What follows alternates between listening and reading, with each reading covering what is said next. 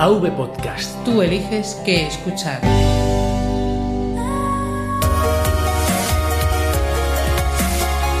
Bienvenidos a Podcast Linux. Un programa para usuarios domésticos del sistema operativo del pingüino.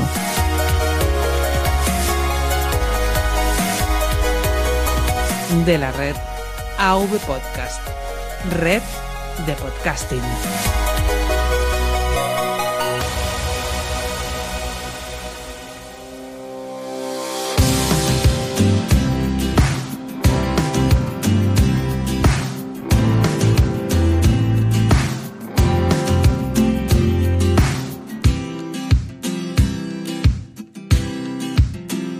Muy buenas Linuxeros, bienvenido a un episodio más de Podcast Linux. Mi nombre es Juan Febles y hoy toca una entrevista Linux Connection, los programas especiales de este podcast para acercarte a las personas o proyectos que han salido en la sección Comunidad Linux. En esta ocasión tenemos a David Bontalbá, responsable del proyecto Urex, del que ya me oíste mencionar en el episodio 19 Genio Linux en la escuela. Muy buenas David, ¿cómo te encuentras? Hola, muy bien, aquí deseando participar en la entrevista y, y comentar todas las dudillas estas que van saliendo y, y, el mundo del Linux en la educación que siempre es interesante. Pues la verdad es que para mí ha sido, vamos, una sorpresa conocerte a ti y a Jurex, la verdad, no lo conocía tanto, conocía otros proyectos, no quiero hablar de distribuciones educativas porque es, el proyecto es más que la distribución en sí y veo, bueno, por aquí, para presentarte a los oyentes, que eres profesor técnico de sistemas y aplicaciones informáticas, también ingeniero técnico en informática de gestión, que tienes un máster en software libre por la Universidad Oberta de Cataluña, responsable del proyecto Jurex desde 2011, ya llevas unos buenos años y nos podrás contar un poco cómo ha sido ese sí. avance y, y, sobre todo ese asentamiento que creo que en 2011 pues es asentar y, y ver otros retos de futuro. Claro. Eres el responsable de centros inteligentes con modelo de centro Jures de 2009 a 2011, lo fuiste. Sí. Eh, coordinador de TICS de la provincia de Valencia en el curso 2007-2008 y técnico especialista en electrónica industrial. O sea que tú llevas la mochila bien cargada de experiencias y conocimientos, ¿no? Claro, es eh, también aparte del tiempo que he estado de profesor en, en los centros porque sí que hace falta realmente tener un, cosas a la espalda para poder entender y, y explicar las cosas y, y, el por qué se hacen y intentar buscar el mejor camino, claro. Siempre rodeado de un buen equipo, eso es imprescindible. Fundamental. Además, me has comentado que te consideras un friki en general y de Star Wars en particular, o sea que eres de mi grupo. eh, yo, yo, tengo una pegatina que me regaló un alumno mío de Star Wars y la tengo en el, en el ordenador y muy orgulloso. Eh, ¿Te gustan todos los periféricos que tengan USB y Bluetooth, a excepción de las impresoras que las odias? Sí, ¿Y eso porque, a ver? Es el único periférico que, que creo que no me gusta. Las, no hablo de impresoras 3D, pero creo que las otras impresoras, eh, las de papel de toda la vida, siempre te fallan cuando las necesitas y además no hay forma humana de, de, de arreglarlo. En eso tenía razón Stallman cuando empezó su batalla, que mm. también fue por una impresora. Cierto. Porque no tenía los drivers y, no, y quería pues poder arreglarlo. Y yo creo que eso pues nos pasa a todos cuando te dice que no hay papel y sí que hay papel y demás y nunca puedes realmente meterle mano. Entonces al final nos convertiremos todos en Stallman por culpa de las impresoras. Pues mira, tú lo has dicho ya, vamos a meterle mano a esta entrevista, a este episodio y lo primero, no sé si has tenido tiempo para escuchar eh, el episodio anterior sobre GNU Linux en la escuela. Sí, sí que lo he escuchado. Vale, una breve... Eh, me, me puede haber perdido algo, pero sí. una breve reflexión sobre, sobre lo que es la escuela y el software libre en general. ¿Cómo lo ves? Pues primero comentarte una cosilla, porque si no, mis compañeros de Aragón me, me dirán algo. Eh, comentabas que la distro de Aragón estaba, había desaparecido. Lo que pasa es que no es cierto y ha cambiado de nombre. Ahora es Vitalinux y, y lo llevan unos compañeros que, que, tienen más o menos su modelo de centro del estilo del nuestro. Entonces, pues simplemente eso, que, que siguen vivos y coleando. ¿Siguen vivos? ¿Cambiaron de nombre solamente o es otro proyecto en sí? Es, es otro proyecto diferente. Lo que sí que tienen varios proyectos que parten del ayuntamiento también, del ayuntamiento de Zaragoza, con Migas Free y alguno más. Y sí que tienen un proyecto de, de Linux en educación, aunque por lo menos el año pasado que, hablé con ellos estaba un profesor solo. Pero bueno, que, que sí que tenía algo montado por allí muy bien. Muy bien. O sea, sigue vivo. Y en general, ¿cómo ves esto de la escuela y el software libre? ¿Sigue, ¿Siguen vivos? ¿Hay proyectos que han madurado? ¿Hay otros que están, puede que en letargo? ¿Hay otros que se han extinguido ya? ¿Cómo lo ves en general? Pues veo que, que la cosa empezó muy fuerte y pues, el pionero, digamos, que fue Extremadura, ese sí que lo veo muy, un poco abandonado, la verdad. No como a lo mejor en Andalucía, sí que tiene más, más presencia, pero, pero tampoco veo que se lleguen a, por parte de los políticos, obviamente, no de los técnicos, que se lleguen a mojar como a lo mejor se han mojado aquí en Valencia.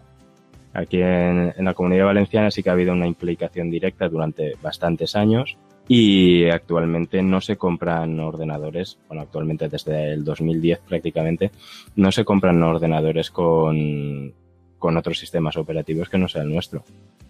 Con lo mm. cual, todo lo que se distribuye, hubo unos cuantos años que por temas de, de software específico para bancos y demás, los ordenadores de la, de la parte administrativa de los centros sí que tenían otras licencias pero desde hace ya unos cuantos años que todo lo que se compra aquí eh, funciona con software libre. Con lo cual lo veo bien. Y también, eh, lógicamente, el proceso de implantación ha sido duro y siempre hay profesores pues que no, que no están muy de acuerdo. Pero creo que nos lo vamos ganando día a día, la verdad.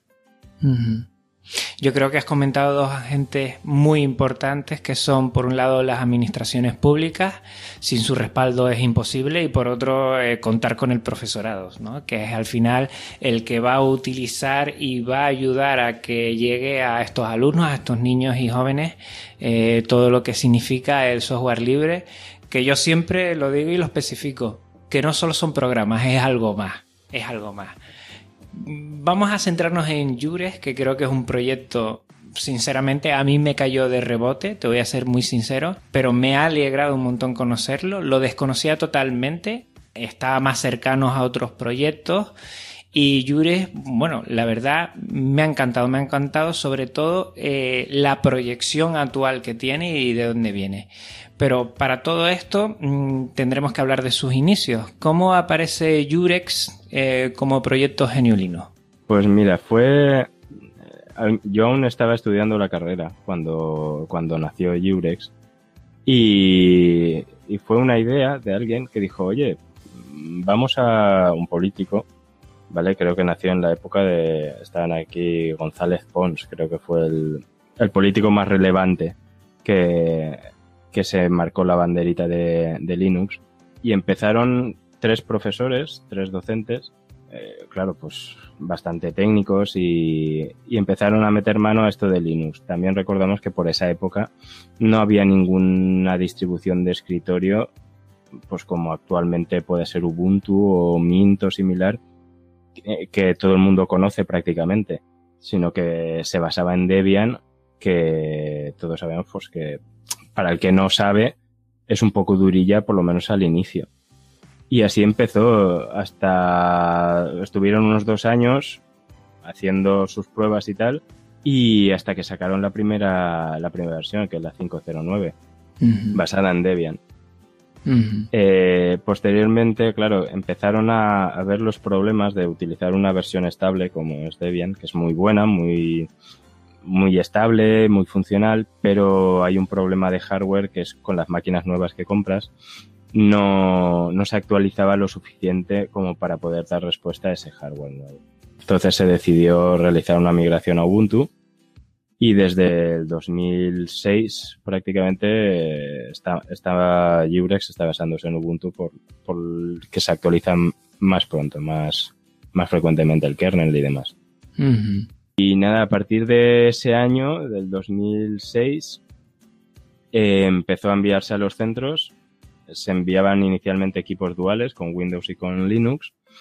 Y poco a poco pues, ha ido fortaleciendo un poco la parte de, de Eurex y hasta el punto que en 2008-2009 ya en primaria y secundaria no se enviaban equipos con Windows. Todo lo que se enviaba era Eurex y eh, los centros podían pedir alguna autorización para, para comprar licencias o, o, en FP sí que se seguían enviando sistemas operativos con Windows y a partir del 2010 más o menos todo lo que se ha enviado ha sido Eurex tanto para la parte administrativa como para la parte de docencia. Y esa ha sido un poco la, la evolución a, a, grosso modo, claro. Uh -huh. O sea que han ido de poco a poco, de menos a más. Entiendo que todo esto lleva, bueno, una propuesta, lleva un marco en el cual eh, se tiene que ir programando a corto, medio y a largo plazo. Y en ese sentido yo creo que es muy importante, lo has comentado tú al principio, el equipo humano y los recursos que hay detrás de, un proyecto. Repito, proyecto no quiero llamar distribución porque creo que se quedaría coja el concepto de distribución. Eh, ¿Quiénes están detrás actualmente de Yurex y qué recursos necesita para dar respuesta a toda la generalidad valenciana, a todos los, que son centros educativos de la generalidad valenciana y, y poder eh, hacer factible que el software libre eh, sea un hecho dentro de los colegios y las aulas. Pues actualmente tenemos un equipo, eh, podría decir escaso para todo lo que queremos hacer, porque siempre el día a día nos, eh, no nos deja adelantar todo lo que querríamos y todos los proyectos y todas las peticiones que nos llegan, por desgracia, no podemos atenderlas, aunque sí que nos las vamos apuntando para, para cuando tengamos recursos. A día de hoy somos cuatro docentes, cuatro profesores, que seríamos dos de informática, uno de tecnología y una profesora de valenciano que se encarga de realizar las traducciones, porque nuestra distribución muchas veces coge aplicaciones que están solo en inglés y las traducimos a castellano, a valenciano y, y bueno, nuestros compañeros de Cataluña a veces hacen sus adaptaciones o nosotros hacemos las suyas y tal. Y ese sería el equipo docente y aparte tenemos unos cinco técnicos contratados de una empresa, ¿vale? Que por, por suerte llevan unos cuantos años con nosotros algunos y digamos que, que, que saben más que nosotros prácticamente. Uh -huh. Pero estos técnicos son los que realmente se meten en, en, la parte técnica a la hora de realizar aplicaciones y tal, y nosotros damos más nuestro, nuestro enfoque docente y aunque también colaboramos a nivel técnico, pues nos quedamos un poco al margen muchas veces en eso. Entiendo que ustedes cuatro están a tiempo completo o tienen que compaginar también la docencia, las horas de pizarra. No, no, estamos a, tiempo completo para, para, esto y bueno, alguna cosilla más que cae, pero normalmente estamos a, tiempo completo dedicados a Libres. Vale, mira, para que no son maestros o profesores, tú y yo, bueno, pues, pues somos compañeros de trabajo en ese sentido. Eh, nosotros, bueno, siempre la manera de trabajar en los centros es muy especial y, y, siempre hay que organizarse muy bien. Eh, empieza, o mejor dicho, termina un curso escolar, porque siempre empieza ahí a gestionarse, sí. lo que sería el siguiente. ¿Cuál es la manera de trabajar dentro del equipo Jures para gestionar eh, todo lo que sería un año escolar, si se organizan así, y, y cómo se organizan ustedes? Mira, no, nosotros partimos de, de, que hay épocas más duras de trabajo para los docentes, como son el inicio de curso y las evaluaciones y final de curso.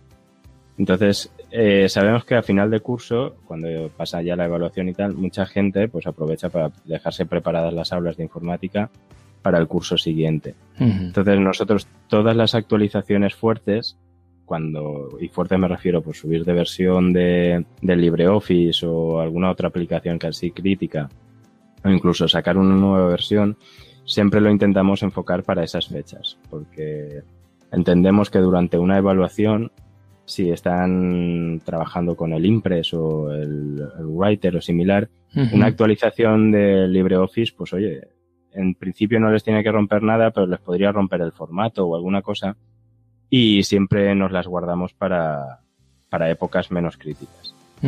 Eh, otra cosa es dentro, internamente de, de, nuestro equipo, nosotros utilizamos una, una metodología de trabajo que se llama Scrum, no sé si la conoces. No. Es una metodología ágil de programación y trabajamos por sprints de 15 días, más o menos. Mm. Tenemos un listado de tareas a realizar que ordenamos por prioridad. Normalmente suelen ir los bugs y similares van delante. Y, y, nos comprometemos a hacer una serie de tareas durante esos 15 días. Y pase lo que pase, intentamos cumplirlo y a mm. los 15 días siguientes pues vamos, renovamos las tareas. Trabajamos por ciclos de 15 días para no alargarlo demasiado porque siempre van surgiendo cosas. Y básicamente trabajamos de esa manera y es una, es una buena manera de trabajar porque no cometemos errores más allá de esos 15 días. O sea, si tú te coges la metodología típica de desarrollo, puede que a los seis meses te des cuenta de un error que podías haber detectado antes. Utilizamos una, herramienta, la versión gratuita que se llama Trello, y bueno, la, recomiendo porque funciona muy bien para este tipo de organización. Sí, porque entiendo yo que, eh, claro, tanto el equipo más docente que has explicado que son ustedes cuatro, más el equipo más técnico que son esos otros cinco compañeros, pues entre todos, bueno, tendrán reuniones, entiendo yo, semanales y después irán asumiendo eh, mejoras, resolviendo bugs por un, por, un lado, eh, proponiendo mejoras y después todo lo que tendrá que ser mantenimiento y todo esto que, que, bueno, ya hablaremos un poquito más adelante. Pero entiendo que los días se hacen ligeros, ¿no? Sí, los días, la verdad es que siempre nos faltan horas, porque todos los días se hacen reuniones de unos 10 minutos eh, los técnicos están en, la sede de su empresa y nosotros estamos en la sede de la consellería. No, nos dejan estar juntos por algunos motivos, pero todos los días pues tenemos nuestro, nuestro chat de Telegram y demás, con lo cual hacemos una reunión de 10 minutos donde todo el mundo cuenta lo que hizo el día anterior y lo que va a hacer durante ese día para que todo el equipo esté, sepa lo que hacen todos. Y, y a partir de ahí empieza el trabajo, más alguna cosilla que pueda ir surgiendo, como atender al foro de, la web y Twitter y similares. Mm. En lo que se refiere a la distribución en sí y todas sus adaptaciones, eh, háblanos un poco mm, más o menos cómo, cómo tenéis organizado cada cuánto sacarlo. Eh, el tema de tener, que a mí me ha llamado mucho la atención, tantas adaptaciones, cómo, cómo se organizan ellas. Comenta un poco porque creo que puede ser muy interesante para los oyentes ver que, que el proyecto pues, es muy ambicioso e intenta abarcar la totalidad de lo que es un sistema educativo. Claro, es que partimos de que, la educación es muy diversa ya de por sí. Entonces no podemos pretender que, un niño de infantil trabaje con las mismas herramientas que podría trabajar a lo mejor un alumno de, bachiller. Entonces tampoco es lo mismo el bachillerato artístico, el científico y demás. Entonces es muy difícil atender a todas las necesidades. Incluso algunas pymes también nos han llegado a pedir, pues oye, ¿no tenéis una versión así más seria y tal?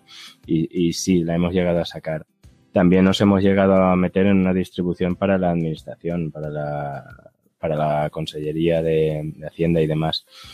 Eh, y llegamos a instalar 200 ordenadores en, en la ciudad administrativa. Y, y, por eso tenemos tantos sabores. Tenemos infantil, que es la más para los peques, digamos, y es al final, eh, lo bueno que tenemos es que aparte de, nuestro equipo, pues tenemos muchos contactos y gente en la consellería pues que, son docentes también y han trabajado con niños y, les podemos enseñar las cosas y, y, les enseñamos un fondo de pantalla y nos dicen pues a los niños les va a gustar, no les va a gustar, va a ser complicado y tal. Intentamos dar cabida a todas las realidades dentro del centro.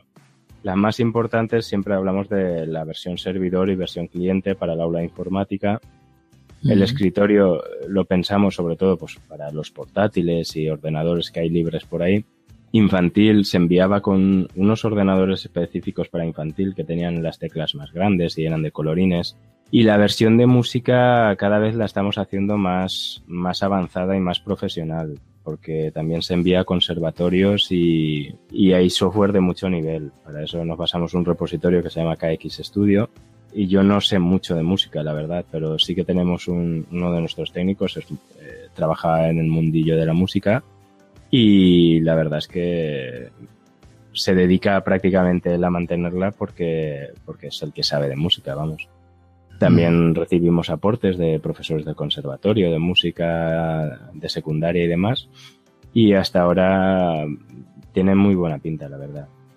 La versión de, de empresas al final, básicamente las empresas tampoco piden mucho. Las empresas al final quieren software de facturación, eh, poderse unir a dominios, montar unidades y demás, que sería la versión pyme y al final no, realmente no tiene, es, es nuestra versión base y a partir de ahí si, si queremos le metemos toda la parte educativa y entonces tendríamos una de escritorio. Mira, ¿recuerdas que comentamos en el anterior episodio que si algún oyente quisiera preguntar algo, pues le damos vía? Y tengo aquí eh, dos comentarios. Eh, uno primero que habla sobre el Atubor utilizado, que dice que si se pudiera cambiar, que lo ve muy antiguo, la verdad. Eh, seguramente estará hablando de la versión 15, que es la actual que tenemos en producción que sí que se ha quedado un poco desfasada, ya tiene sus años también. Y, aún nos basábamos en Nome Fallback, pero para la versión nueva estamos dando una vuelta de tuerca porque es, sí que, sí que hemos, hemos visto que una de las cosas importantes y que la gente se fija mucho es, es en la parte de diseño y de gráfica y demás. Entonces, en, en la nueva versión que cambiamos de escritorio y nos pasamos a mate, ¿vale? Sí que va a tener una, una importancia más grande todo el tema visual. Eh, nos cambiamos a Mate por un motivo, y es que nosotros tenemos una serie de equipos que son clientes ligeros, no sé si, si los oyentes lo conocerán, que son ordenadores sin disco duro y que arrancan su sistema a través de la red, ¿vale? Que no, no tienen ningún tipo de mantenimiento y, y digamos que, que la imagen que se les lanza se gestiona desde un único punto, con lo cual no tienes que ir ordenador por ordenador. Ese tipo de clientes eh, tienen problemas cuando mueven efectos gráficos de escritorios pesados, como puede ser Cinnamon o KDE o similar. Entonces, al final nos tenemos que restringir un poco en todo lo que nos gustaría y quedarnos un escritorio un poco más, más serio, como podría ser Mate. Pero mm. lo, lo, hemos mejorado con bastantes cosillas para, para que no dé esa sensación de antiguo. También hay otro oyente que comenta que, conoce de primera mano lo que es la, distribución y lo más que le gusta es que cada alumno mantiene en su sesión su configuración personal. Háblanos un poquito de esto. Esto tiene varias opciones. Eh, realmente eh, pensamos que cada alumno es, es autónomo en este sentido y nos gusta que, puedan personalizarse un poco pues el fondo de pantalla y tal, mientras no, no resulte ofensivo ni nada, ¿por qué no? También es en, dentro de nuestro modelo de, de, aula y modelo de centro, al final se guardan todas estas preferencias de nivel de sesión, como puede ser su idioma, su, porque puede haber en valenciano, en castellano, en inglés o, el idioma que consideren. Eh, puede tener también su fondo de pantalla y sus documentos, que todos se guardan en, en el servidor y cuando cambia de ordenador, pues digamos que sus, sus documentos le persiguen, no, no puede librarse de ellos. Esto también con el modelo de centro, que ya está implantado en bastantes centros también, eh, esto se aplicaría a todo el centro. Mm. puedes irte a la biblioteca, conectarte al servidor y tener tus datos, tu fondo pantalla y tal. Y, y, no importa en qué ordenador sea. Estamos hablando de una red donde vayas al equipo que vayas, tú te validas contra nuestro servidor y tus datos te persiguen. E, eso solo en el ámbito de centro. Entiendo que para otras cosas no se podría exportar. Eh, eso dentro de la red del centro. Lo que sí Mm. que es verdad es que eh, ya llevamos bastante tiempo promoviendo para que la Consellería pues, monte un, servicio de, de datos en la nube y habíamos estado viendo a un cloud o Nextcloud, que es un fork que, Ujú. que han hecho, y queríamos que sí que, por lo menos a nivel de profesores, se pudiera montar algo en, en la consellería para que se sincronizara los profesores en sus casas y, y tuvieran un, un backup de los documentos que ellos consideren. Muy interesante, muy, muy interesante. ¿Cada cuánto sacan eh, una distribución? Ustedes decían, una versión, perdón. Tú decías que era a principio o a final de curso. ¿Tienen específicamente un tiempo para cada versión? Eh, digamos que esto ha, cambiado un poco con el tiempo. Eh, antes sí que teníamos cierta presión por parte de, de todo el mundo de sacar una versión al año. Vale, lo que pasa es que, que era un poco, un poco engaño porque realmente sacábamos versiones de la misma versión. Es decir, cuando nos basábamos en una LTS, como puede ser la versión 13, 14, 12, 13 y 14, eh, al final la, la versión base era Lucy de Ubuntu. Y lo que hacíamos era sacar revisiones realmente, pero pues, por algunos motivos pues sacábamos versiones nuevas. Esto ahora ha cambiado un poco y, y ahora no vamos a sacar, por ejemplo, ahora en para abril más o menos, vamos a sacar la versión 16, que esa sí que es un cambio porque migramos de versión LTS y pasamos a Senial.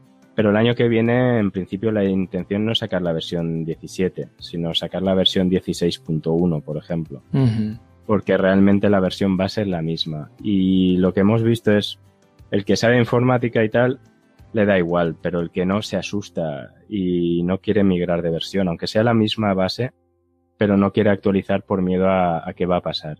Entonces, para, para evitar estos miedos, ya que pensamos que Jurex no debe dar miedo a hacer las cosas, sino al contrario, tiene que resultar fácil, seguramente vamos a sacar revisiones de la misma versión y simplemente el hecho de no cambiar el numerito va a facilitarle la vida a la gente, Ujú. por lo que hemos visto en otras versiones. Hablemos un poco de, de lo que es la distribución por una parte, pero por otra eh, hay un, un proceso de divulgación, de formación, de mantenimiento.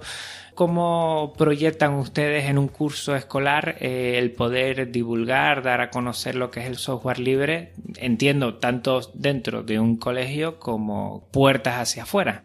Pues básicamente hasta ahora se, se realizaban cursos, cursos donde iba un ponente y realizaba cursos en los centros o en, pues hacían cursos genéricos y se apuntaba quien quería. Pero vemos que eso no, no cala porque, porque la gente al final muchas veces los que van al curso son los que ya saben, que quieren saber más.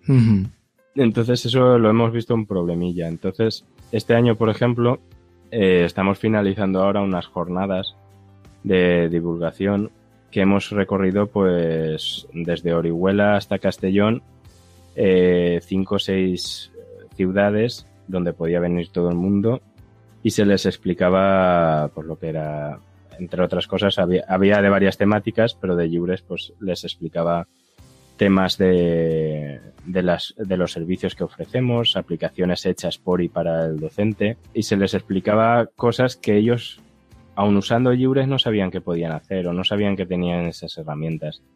Entonces vamos a darle seguramente más vidilla a este tema de la divulgación, porque entre otras cosas tú, por ejemplo, has dicho que no conocías Lliures. Y, y es una lástima porque yo veo las descargas que hay tengo las estadísticas de descarga de la web y tal, y veo que se descarga mucho Jurex en Sudamérica y en, y en otras provincias. Por ejemplo, una jornada vino un chico de Albacete y que era profesor allí, también nos dijo, qué lástima que yo no, no pueda tener esto allí. Y pues si es software libre, lo puedes usar, no hay problema. Y a día de hoy creo que somos eh, realmente la distribución educativa o la versión educativa más avanzada de que he visto. No he visto ninguna otra que tenga todos estos servicios. Serán mejores en otras cosas, pero no ofrecen estos servicios. Mm. Eh, sí que es cierto que, que, el software libre en general y nuestras distros eh, siempre han tenido un problema de divulgativo porque se, se habla muy con la boca pequeña a la hora de, de publicitar esto a través de, de, los medios o similar, como si hubiera algún miedo o algo de hablar de que tenemos una distro educativa que funciona, que está en más de 100.000 ordenadores y que la gente cada vez está más contenta de usarla. Habrá mucha gente que seguramente no, pero cada vez hay más que realmente les planteas volver al sistema operativo anterior y no quieren. Entonces la formación y la divulgación yo personalmente me la voy a tomar muy en serio para, para esta nueva versión que vamos a sacar. Y en el tema de formación, mm, ¿hay algún proceso ya que se haya organizado desde la Generalidad para que todos los profesores conozcan lo que es el software libre y su potencialidad? Pues actualmente está el tema de la formación un poco parado. Realmente con todos los cambios de, que hubo aquí en la comunidad valenciana a nivel político, pues están cambiando muchas cosas. Y entre otras cosas, pues el, tipo de formación que se estaba realizando hasta ahora. Entonces, aún está un poco en época de, de decisiones y tal, y aún no hay un modelo formativo eh, decidido para, para, esta cosa. Se, se ha sacado una convocatoria para asesores de formación y tal, pero hasta que no estén elegidos, hasta que no se desarrolle un plan de formación como toca, aún no se puede hablar de que haya un, un modelo formativo y menos a nivel de, de software libre. Mm. Entonces ahora está un poco parado el tema por eso. Muy bien, pues yo por lo que siento, como lo dices, yo creo que, que tú lo entiendes perfectamente y yo, yo como profesor también, la formación es fundamental, sobre todo para, para derribar barreras que hay muchas veces y la gente se, se crea eh, muchas situaciones en la cabeza que no son verdad en referencia al software libre y muchas veces, yo siempre lo digo, es con el software libre trabajamos más con el sistema que con las aplicaciones. Las aplicaciones viene una, mañana viene otra, pero, pero lo que... Claro, eso, es lo que, lo que explicaba en estas jornadas que estamos haciendo ahora. Una de las cosas que explicaba es que los móviles para, nos han servido mucho para entender esto. Yo al final, en, uh, da igual que tenga un Android o tenga un iOS en el, en el Apple. ¿Qué más da si, si al final voy a utilizar el Evernote, el Facebook, el Clash of Clans, o cualquier otro tipo de aplicación, lo que me importa realmente no es la base. Cuando, la base, cuando más fiable sea, mejor, obviamente. Pero yo al final quiero unas aplicaciones que estén en, en Android y que estén en, en Apple. Y, y, si después me cambio de una plataforma a la otra, que no me suponga un problemón. Por eso, a nivel de Linux y Windows, todas las aplicaciones que llevamos en Jurex están disponibles también para Windows. Cuando nos plantean, es que en casa tengo Windows. Vale, pues si no te quieres instalar Jurex, no hay problema. instálate el LibreOffice, el Firefox, el Thunderbird, el, el GIMP, el, el, Inkscape, el que quieras. Está disponible, no vas a tener ningún problema. Uh -huh. Y la gente explicándose de esa manera lo llega a entender. Pero sí que cuesta, hay que explicarlo, realmente hay que explicarlo. Muy bien. Y pasamos a, a, la parte, yo creo que más complicada, que es la parte de incidencias mantenimiento, ¿no? Cuando sí. el software libre no funciona, es culpa del software libre, no es culpa de otro. Entonces, ¿cómo, cómo se, se organizan y solventan esta parte tan importante? Mm, ¿Cada colegio se organiza independientemente? ¿Organizan por sectores? ¿Cómo, cómo lo hacen? Pues mira, realmente hay eh, una deficiencia a nivel de solución de incidencias, entre otras cosas por el número de técnicos, que solo hay uno, unos 24 técnicos para atender a los más de 1.500 centros. Esto está renovando, se va a renovar y va a ampliarse el número de técnicos, con lo cual se notará, se notará bastante. Pero una de las cosas que, he estado haciendo estos meses es revisar todas las incidencias, que para esto les, he, les, hemos pedido a los técnicos que nos ayuden un poco cuando acaban de cerrar las incidencias, que las cataloguen. Y hemos visto, entre otras cosas, eh, los últimos meses que el 60% de las incidencias se solucionan simplemente actualizando, porque alguien nos reporta el error y nosotros lo corregimos y, lo, y sacamos la actualización. Con lo cual, todos los demás que tengan el mismo problema, simplemente con actualizar se les va a solucionar. Eh, este es uno de los, de los puntos fuertes que queremos acometer y es pues por lo menos poder controlar o permitir al profesor que elija si quiere mantenerse el, eh, su servidor o quiere que se lo mantengamos nosotros de forma remota, porque podemos hacerlo mm, de forma automática eh, si sacamos una actualización crítica, forzar a que las máquinas se actualicen o si el profesor ha decidido que él se lo mantiene, pues que decida él cuándo actualizar. Y es una de las maneras que vemos que, vistas las estadísticas, eh, más del 60% de incidencias nos las quitaríamos de encima. Pero sí que hay un equipo técnico de 24 personas que visitan los centros y, eh, vamos, están pendientes de que todo funcione. Que, la idea es que con el nuevo contrato que salga en breve, eh, creo que se triplica o cuatriplica el número de técnicos. Eso no, no lo sé seguro. ¿Y cuál es la sensación de los compañeros que, bueno, ya llevan un tiempo con Jurex, entiendo? ¿Cuál es la sensación de, de estos años? ¿Se ha estructurado bien en el sentido que eh, conocen bien la distribución, saben utilizarla, están a gusto con ella. Pues mira, esto es como, como el tema de la, de las TIC. Ya no importan tanto el sistema operativo, sino las ganas de usarlo. Hay mucho profesor que sí se ha implicado y directamente nos dicen por, por los fallos, Jures puede tener fallos como cualquier otro sistema, pero estamos mucho mejor de lo que estábamos antes. Porque no hay virus, porque es más estable, porque funciona y no le suele dejar colgados. Porque como, como siempre hay, hay algún fallo. ¿Vale? El que quiere usar la stick y el que quiere usar un ordenador, porque muchas veces al final no nos engañemos, en, Dentro del aula, no hablo del aula informática, que, es un poco diferente, el profesor muchas veces se limita a poner vídeos o documentos o animaciones o actividades en el proyector, tampoco, o en la pizarra digital, que también tenemos muchas. Vuelvo a decir lo mismo, no importa el sistema, para ver vídeos de YouTube o para realizar aplicaciones o actividades en la pizarra digital, igual da la plataforma.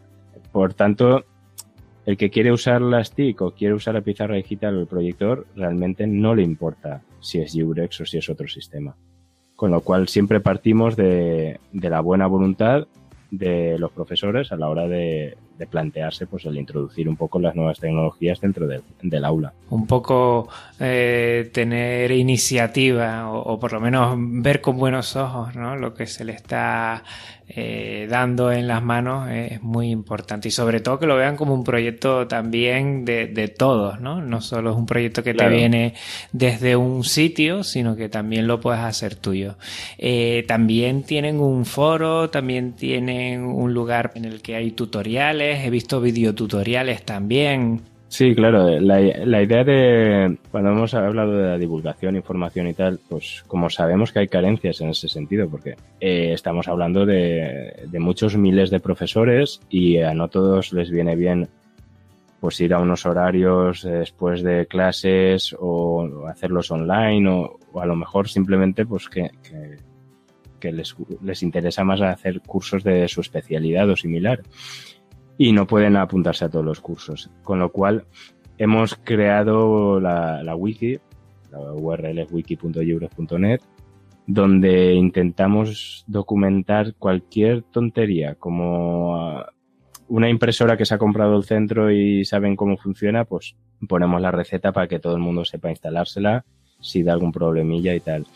Eh, videotutoriales, presentaciones, eh, manuales para todo y el foro es lo, que consideramos más importante porque aunque tenemos cuenta en Twitter, por ejemplo, para que la gente nos diga sus cosillas, en el foro intentamos promover que, no solo respondamos nosotros a, los comentarios de la gente, sino que otros profesores que han pasado por lo mismo, que hayan tenido el mismo problema o la misma situación, pues también puedan colaborar y, y arreglarle un problema a un compañero. Mm crear un poquito de comunidad, ¿no? Entiendo yo. Claro, esa es la idea y, vemos que sí que funciona, cada vez hay... Realmente llevaba unos cuantos años que el foro no, no tenía mucha vida, pero desde fue uno de mis objetivos cuando entré el promover la comunidad y el foro es uno de los puntos de entrada importantes porque nos sugieren aplicaciones y servicios y algunos cambios que siempre son bienvenidas los comentarios, claro. Si tú ahora tendrías que tomar el, el, pulso a Yurex, ¿estarías contento como ahora?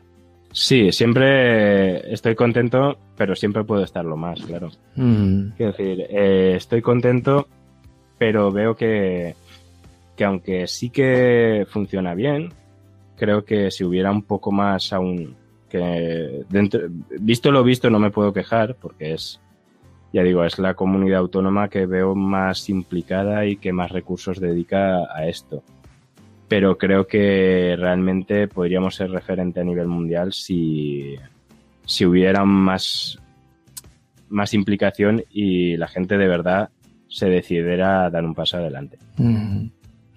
Los retos actuales del proyecto, ¿cuáles son? ¿Cómo los definirías tú? Pues el reto actual es, es sacar la, la, nueva versión y realmente mm, hacerla para que todo el mundo quiera usarla. No es que la tenga que usar, sino que realmente quiera usarla. Y para esto, pues lo que te digo, hemos mimado hasta el último detalle pues en la parte gráfica. Estamos realizando unas, unas aplicaciones que creo que el profesorado cuando las vea, pues realmente va a decir es lo que necesito, como es pues por ejemplo, estamos haciendo una, una, pequeña aplicación para los más pequeños que es la de la asamblea del aula de infantil. Ah, qué bueno, qué bueno. Y, vemos que, la gente, pues no hay. Y, bueno, pues que sea muy sencillito y que la pueda utilizar tanto gente de educación especial como gente infantil o los primeros cursos de primaria si alguien utiliza la asamblea y tal. También estamos haciendo, por ejemplo, un, un Market para que la gente que le resulta incómodo el Synaptic o aplicaciones de gestión de paquetes, pues utilice nuestra aplicación como igual que utiliza el Google Play o el iTunes o similar y pueda instalar aplicaciones tanto en su equipo como en los ordenadores del aula. Pueda personalizar los ordenadores y la próxima vez que los arranque que se instalen las aplicaciones que él ha decidido. Y aplicaciones de este estilo que pensamos que, que ya te digo, que la gente creo que, que va a querer usar la nueva versión. Muy bien. ¿Y algunas dificultades, algunos problemas que haya que, que intentar eh, bordear lo antes posible? A ver, las principales dificultades que hemos tenido siempre ha, sido a nivel personal. Es decir, eh, hemos sido un equipo muy, muy compacto, muy, muy bien. Y el problema viene cuando algún miembro del equipo se va, por el motivo que sea, motivos personales, laborales o el que sea ahí es donde surge el, mayor problema y por eso adaptamos un poco nuestra manera de trabajar para que en cualquier momento por lo menos dos personas sepan hacer de todo. Y las, las dificultades normalmente suelen venir por ahí. Cuando un compañero se va, pues siempre se queda, se va un conocimiento, ¿vale? Aunque no perdemos el contacto, pero no está ahí con nosotros todos los días. Y después siempre la falta de recursos. Siempre necesitamos más recursos, tanto personales como técnicos, como de hardware. Y claro, pues estamos en un momento que, que poder pedir se puede, pero desde que pedimos las cosas hasta que nos pueden llegar, pues siempre se alega pues que no hay dinero, que es difícil contratar, que es tal, y, y debe ser cierto porque estamos en un momento que no realmente no sobra el dinero para nadie. Entonces también entendemos que hay cosas a lo mejor que son más prioritarias que, nuestro proyecto, pero bueno, nosotros por, pedir que no quede. Y en referencia al tema del cambio político, de legislaturas que, han tenido que, no sé si decir la palabra sufrir, porque no sé cómo ha sido, ¿Ha habido algún intento de que Yures em, se debilite, se elimine o, ha sabido solventar ese problema? La verdad es que, la verdad es que no, he visto ningún, en ningún momento he temido por, la vida del proyecto, la verdad. En ningún momento sí que han venido a preguntar, obviamente, cuando, pero también ha pasado sin cambio de grupo político, simplemente con cambios de consejeros o de directores generales o similares, pues lo primero que te hacen es preguntar tú quién eres, qué haces y esto para qué sirve. Claro, actualmente Giurex es, es un peso pesado. Es un peso pesado en el sentido de, de que está implantado en educación con más de 100.000 ordenadores. Mm. Aún teniendo Alemania, eh, el cambio tampoco sería, tampoco sería fácil. Porque simplemente el hecho de comprar licencia para más de 100.000 ordenadores, eh, volver a formar, volver a reinstalar, eh, simplemente hablando de temas económicos, a ningún político le podría salir rentable el cambio. De todas formas, ya te digo, no ha habido, en ningún momento he visto ninguna intención de, de quitarlo, por lo menos no nos ha llegado.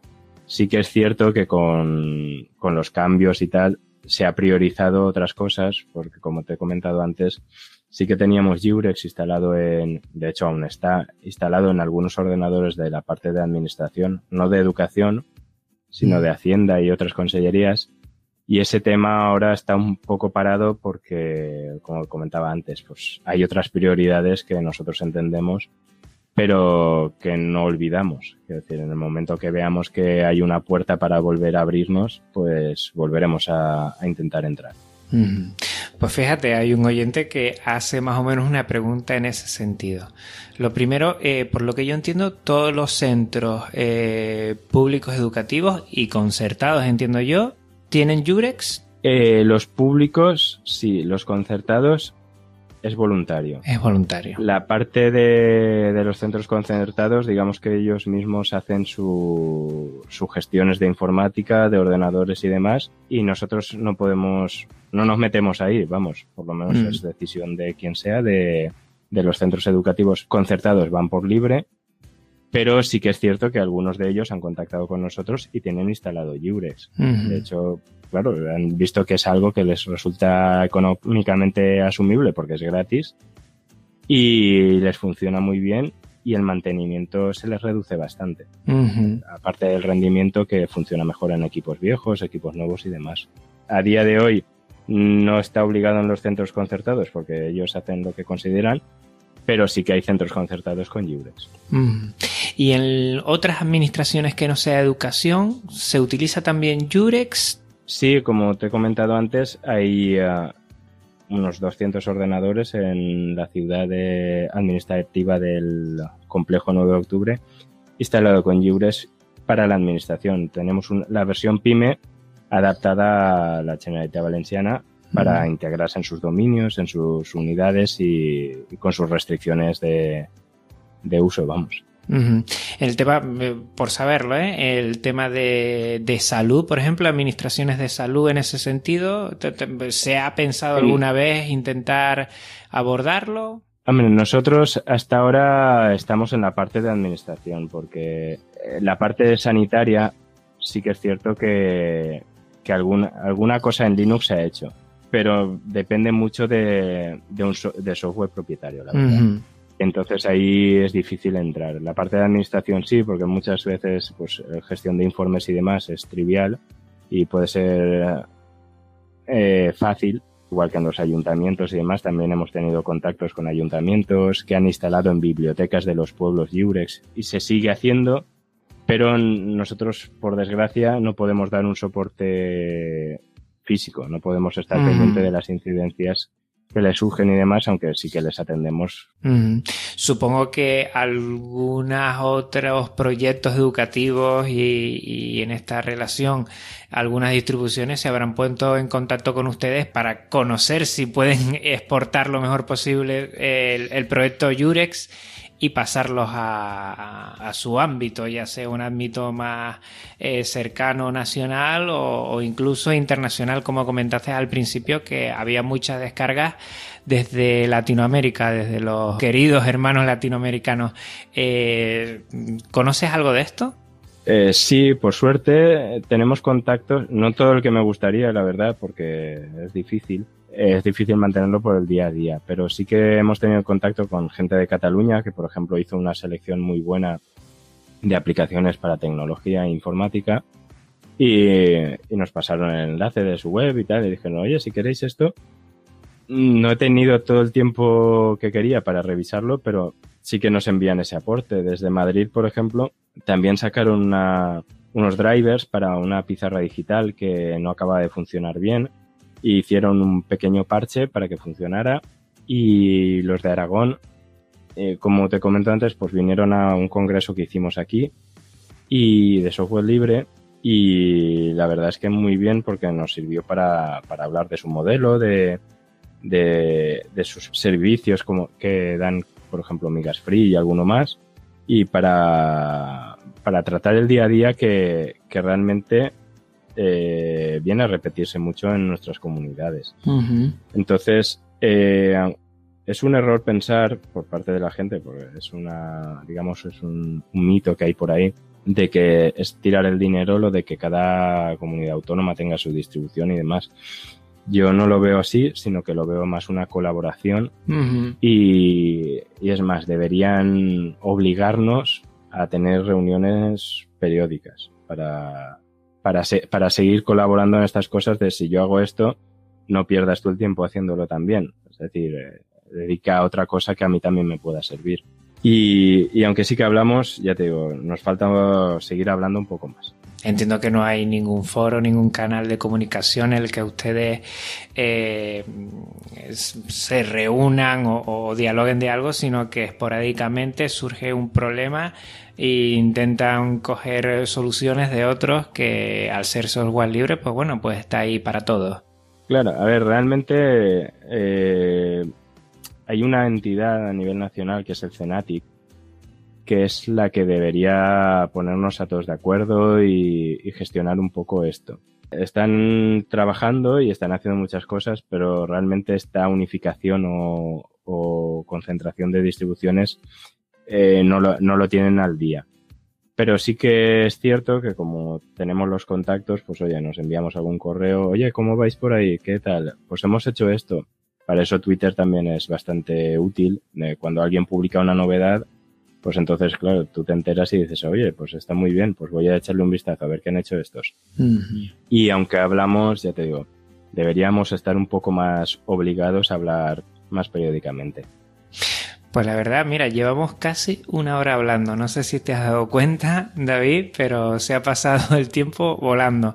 Me quedo con una sensación bueno, primero de alegría de saber que tenemos eh, aquí a nivel nacional pues una distribución y un proyecto de, software libre robusto, serio, que, que, está llegando a algunos sitios que no se está llegando eh, en otros lugares, en otros países. Y, y yo les veo perfectamente como una referencia a nivel mundial, como dijiste tú.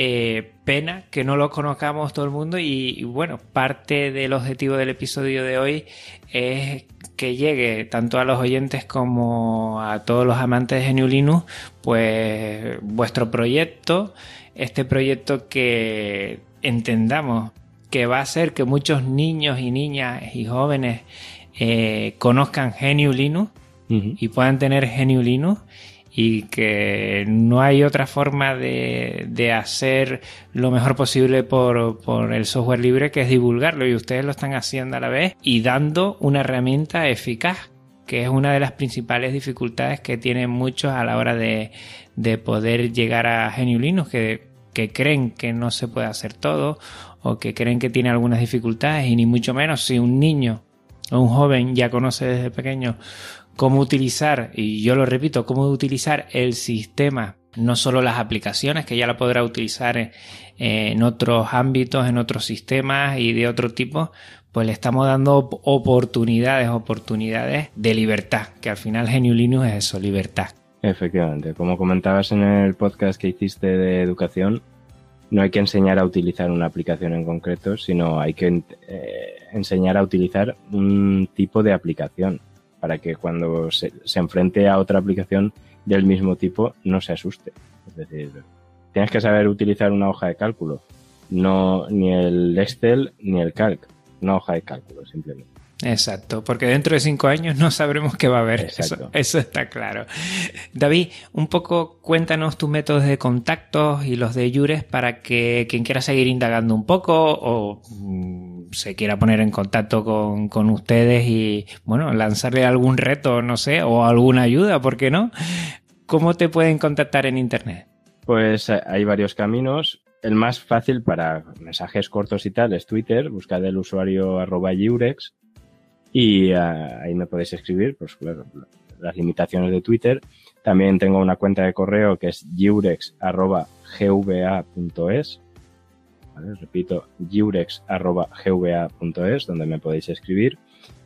Y el foro, aunque por motivos técnicos está limitado a, a profesores de la Generalitat Valenciana, eh, que está en la web de Giurex, giurex.net, y también podéis leer, incluso podéis solicitar eh, la colaboración, porque estamos abiertos a que todo el mundo pueda publicar documentos y demás, en nuestra wiki, que estaría en wiki.giurex.net.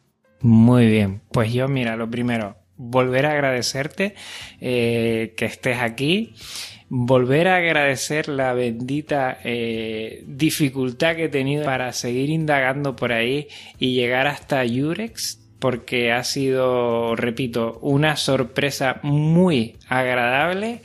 Y, felicitar a todo tu equipo y a todos los docentes que llevan adelante este proyecto.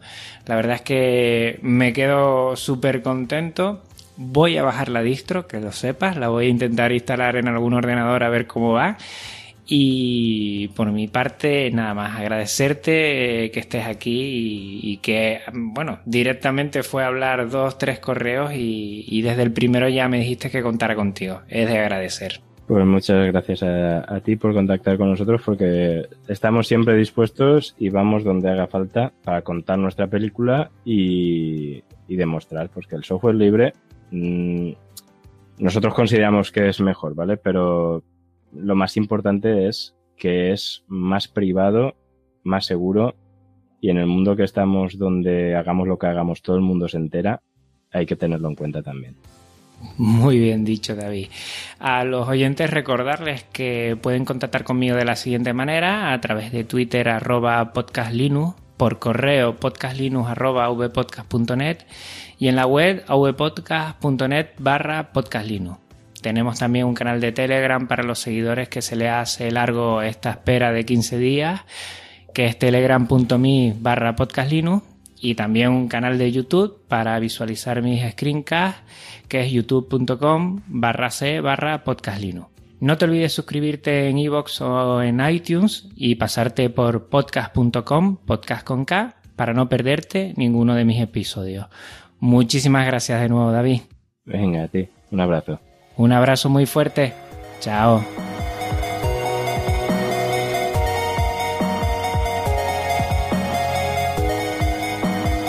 avpodcast.net Red de podcasting.